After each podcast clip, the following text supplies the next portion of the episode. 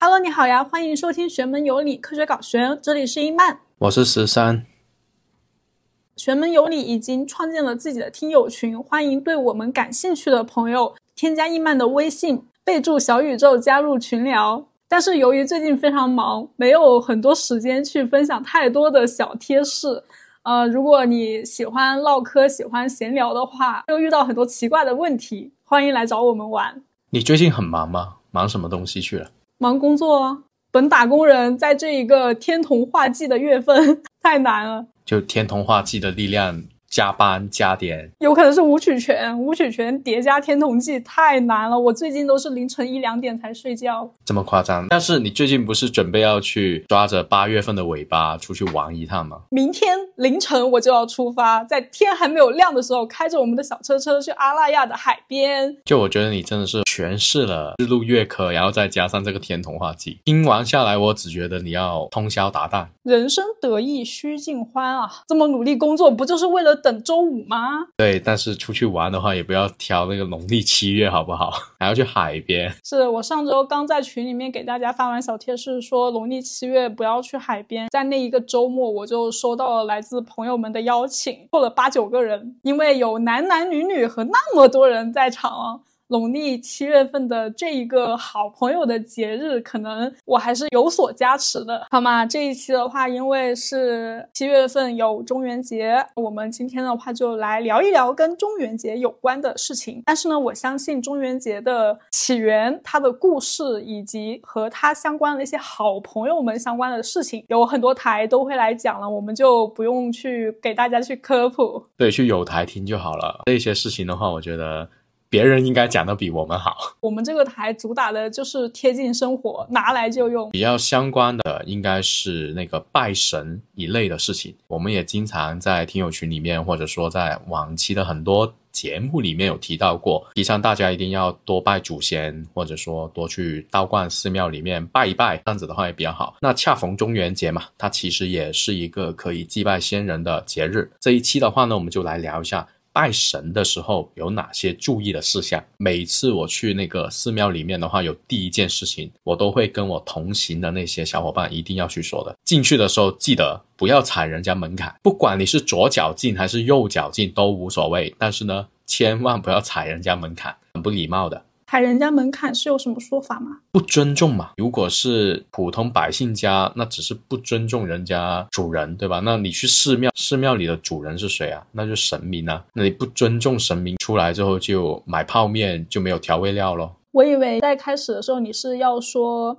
不要穿裙子啊、拖鞋之类的这一种。我没有想到，竟然是踩门槛这件事排在最前面。觉得应该有很多人都会知道，说进去一些呃寺庙或者道观的话，其实衣着打扮上面还是要朴素一点，或者说不要那么的暴露的嘛。就比如说超短裤、超短裙，或者是露背心，还是尽量不要这样子穿嘛。拖鞋那些就更加不要了嘛。打扮上你就简单、普通一点、正常一点、平民一点就 OK 了。我之前很喜欢穿红色的衣服，或者说是克莱因蓝，还有爱马仕橙吗？你怎么知道？就这些名字一听起来就好像是同一类的东西啊，很亮眼啊，人群里面一眼就能看到你的这种配色的服装，是不是也不适合？这个还好吧，我觉得颜色上倒没有什么说法，除非那一天真的穿的很夸张。除了是衣着打扮，还有进门的时候记得不要踩人家门槛以外的话呢，还有一个。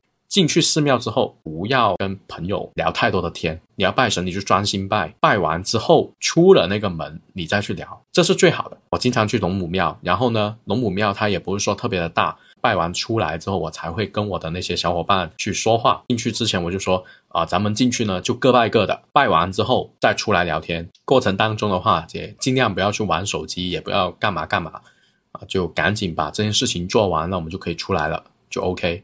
所以我觉得这也是有很多的一些呃朋友们可能会没有在意的一件事情。整一个的流程里面的话呢，就是保持一种敬畏的心态就好了。那一天我去的时候，有一个大叔，大概四十多岁，看上去很朴素的一个人。每一个店他都会去捐献功德，他几乎每一次点燃那个香的时候。都会有电话进来，所以像这一种其实也算是多么的尊敬，对不对？在我看来是不太好。你现在是要沟通神明嘛？那你自然就是要专心致志的去做这个东西。你要把神放在那个地方，我们的心神要放在那个地方，而不是同时三心两意的去做一些事情。你你许个愿都要三心两意，就有点像是心不在焉的去表白，多多少少有点不太好。还有一个，就比如说来月事的女孩子，就尽量不要去嘛。不是说什么女性的一些问题啊，主要是因为来月事的时候呢，身体比较虚弱。道观也好，佛教的那些寺庙也好的话，它还是阴气很重的。那这时候去的话，就主要是怕说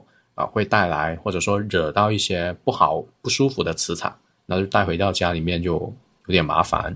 可是师傅，庙里面不都是神明在吗？那神明是阴性的吗？还是阳性的？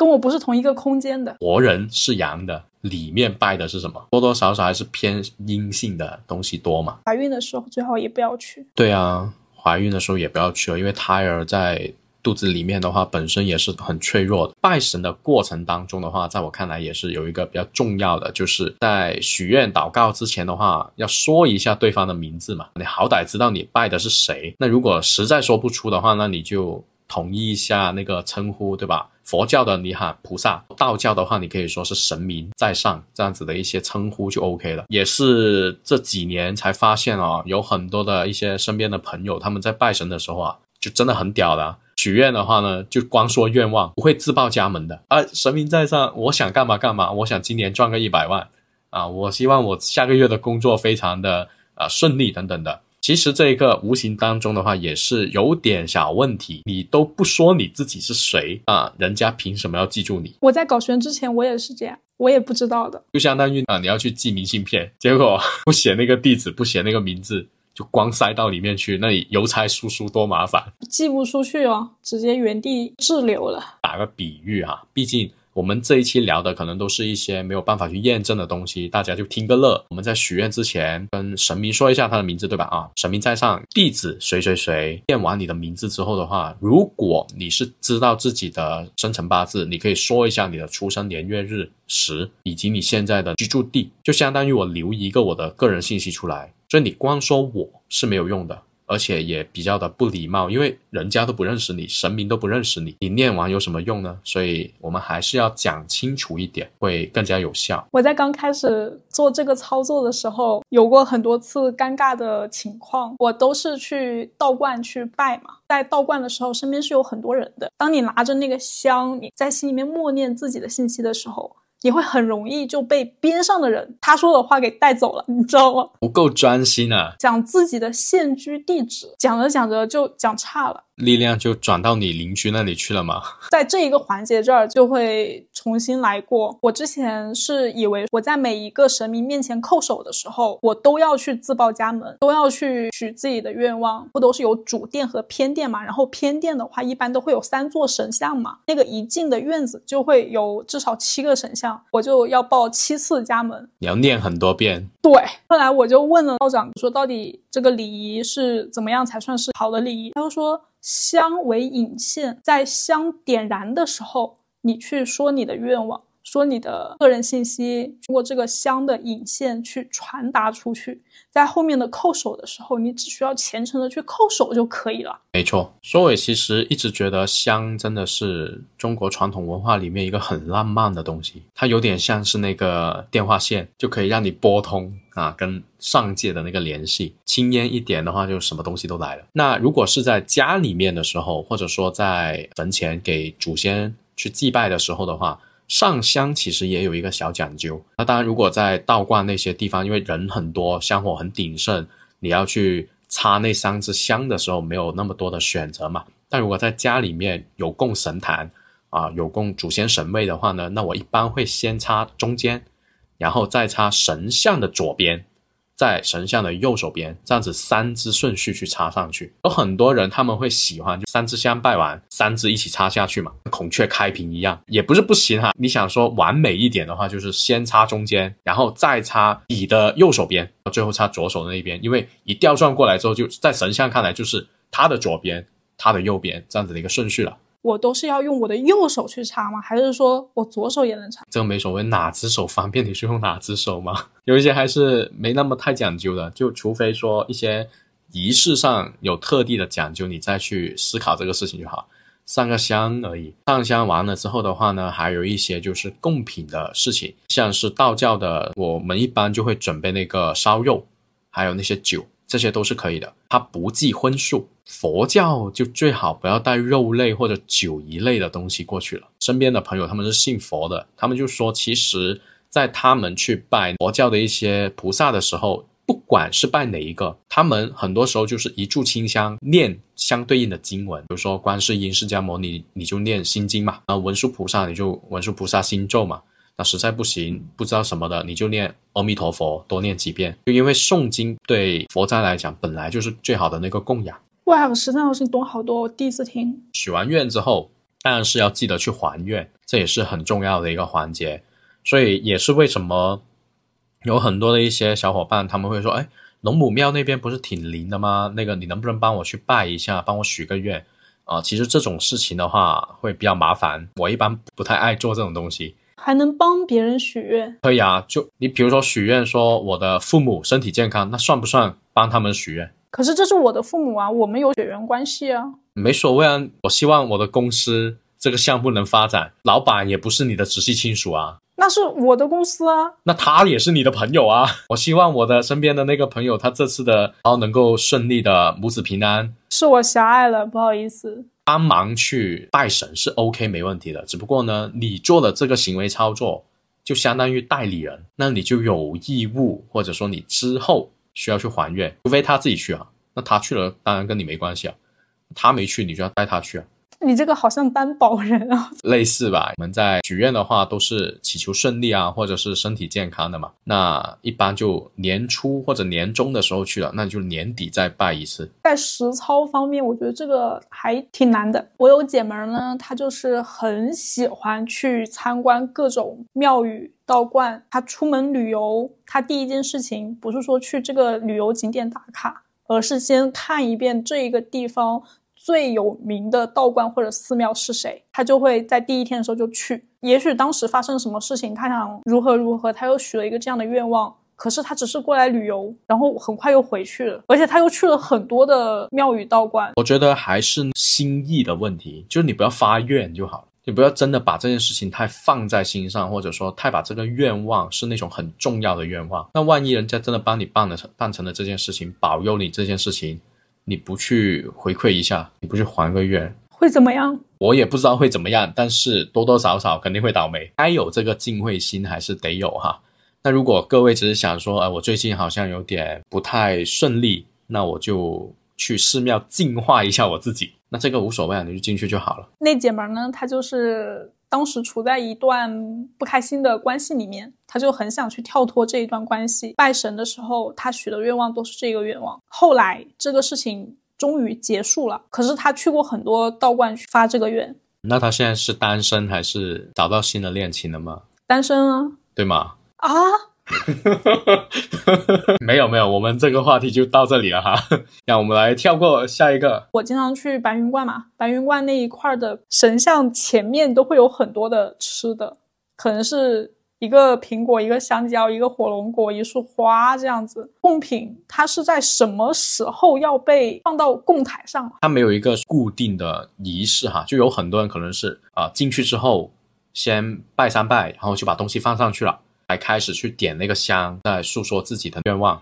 但如果有一些贡品，它是特别的昂贵，或者说特别的珍贵的，那人家可能就会先上完香，再拿着贡品去拜三拜，拿着贡品去许愿，就会显得隆重一点。我每次去龙母庙里面的话，我就只带玉皇钱嘛，一两千这样子带过去，所以每次就很多东西，两只手都要全部用完。我不会放在胸前面，而是会。举过头，然后举过头，然后就去拜三拜，念自己的那些愿望。因为你拿的东西很珍贵啊，是要把这些珍贵的东西去献给神明，或者说要去给别人，那你肯定要拿在手上吧？正常不都是烧完再拜吗？就你为什么要烧完再拜？家里面一直都是这样子哎。假设你这次是要烧两千张玉皇钱，你这个数字你不报给神明听吗？那可能是你们家以前在烧的那些纸钱上面是没有数目这个说法。对，我因为我奶奶烧的全都是在集市上面买的那个黄色的纸啊，就没有数目可言，对不对？因为我们老家是有那个祠堂的，在祠堂里边儿，它一般情况就都是先打扫一遍，点香，点香的时候就会开始说它的那一些东西。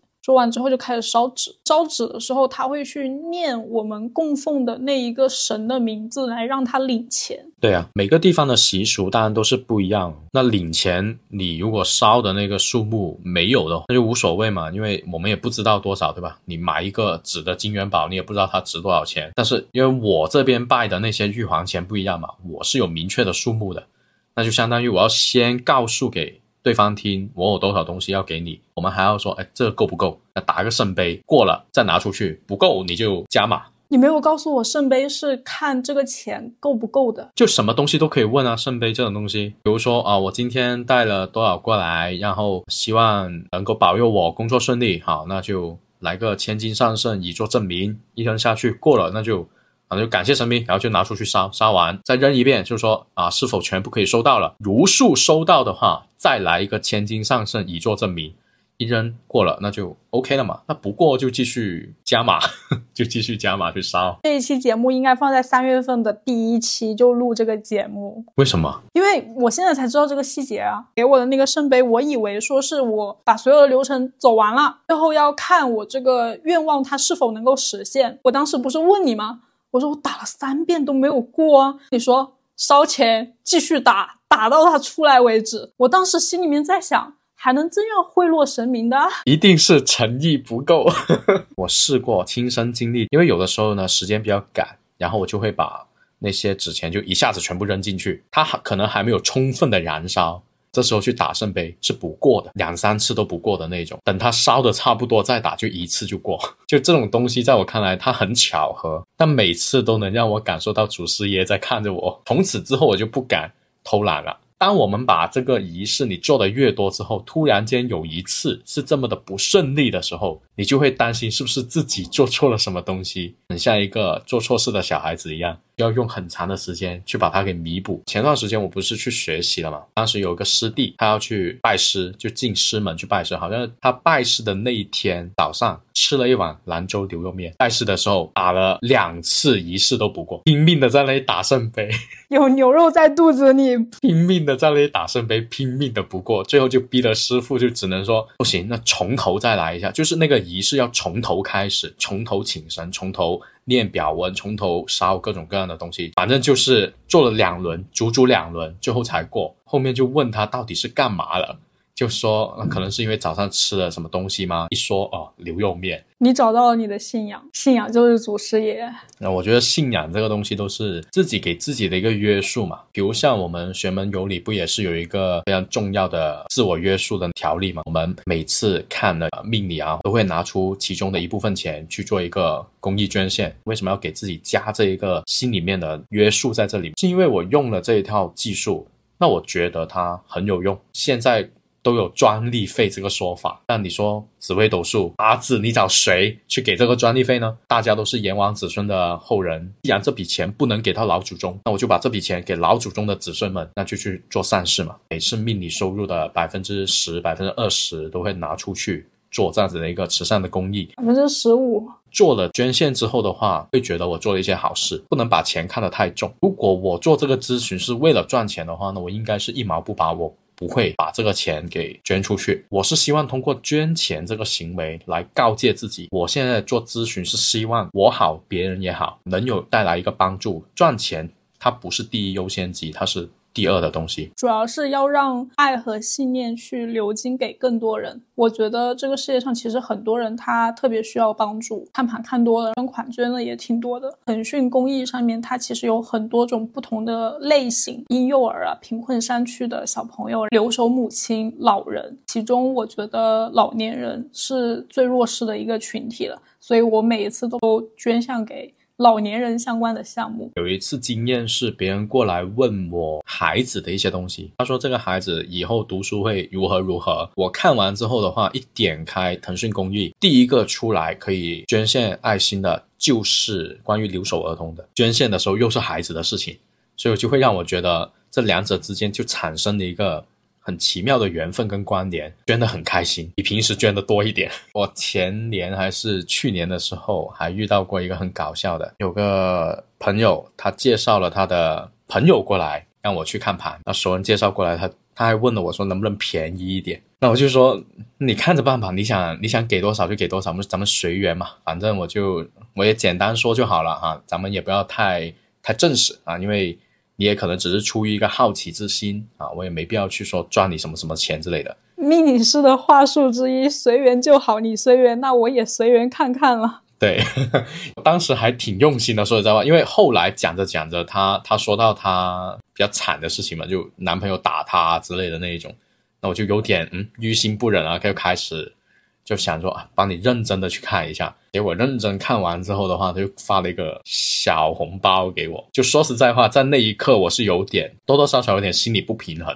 就我觉得我很用心去看了这一个，我也确实有一个标价在那里的。那你不给啊，那无所谓，是我自己先说的随意，对吧？那后来呢，就我在捐款的时候就凑整了他，单只把他所有的那个红包全部捐完，我还把那个数字。把它填到整数，这样子翻倍的去捐出去之后的话，哇，好像心里面就好受了一点点。跟这个人的缘分好像在这里我就有了一个结束。所以多讲一些我们自己的思想观念啊，也是希望各位能够看清楚我们是什么人，真心换真心，要好好的认清楚我们两个是什么人。那当然也是因为时间很忙，所以呢这一期也没有说。讲一些特别有趣的东西啊，希望各位不要介意啊。我学到了很多，这个拜神的流程先给他优化一下，特别是上香的那个流程。我不知道十三老师你经常许的愿望是什么愿望啊？像我自己一般许的愿望，来回就三件事情：保佑我和家人身体健康、出行平安、事业顺心。都是那些打圣杯一定会过的许愿嘛？你这个对，没有说一个很具体的事情。像我的话，相当于是。拜神的次数已经是一个习惯性的操作了嘛？我每次在祖师爷或者说在神明前面会讲的愿望呢，就是希望我在玄学这条路上面可以学到更多的东西，帮到更多的人。你说的身体健康，还有那个工作顺利的那些，就相当于是我每次出差之前，我就会专门去拜一次。行，你的出差确实是还挺危险的。对，就那些是一个比较。重要的，是要特地的去讲，是有被保佑到的。口罩三年，我经常各个月出差，我都没有被锁过。最夸张的一次就是上海被封之前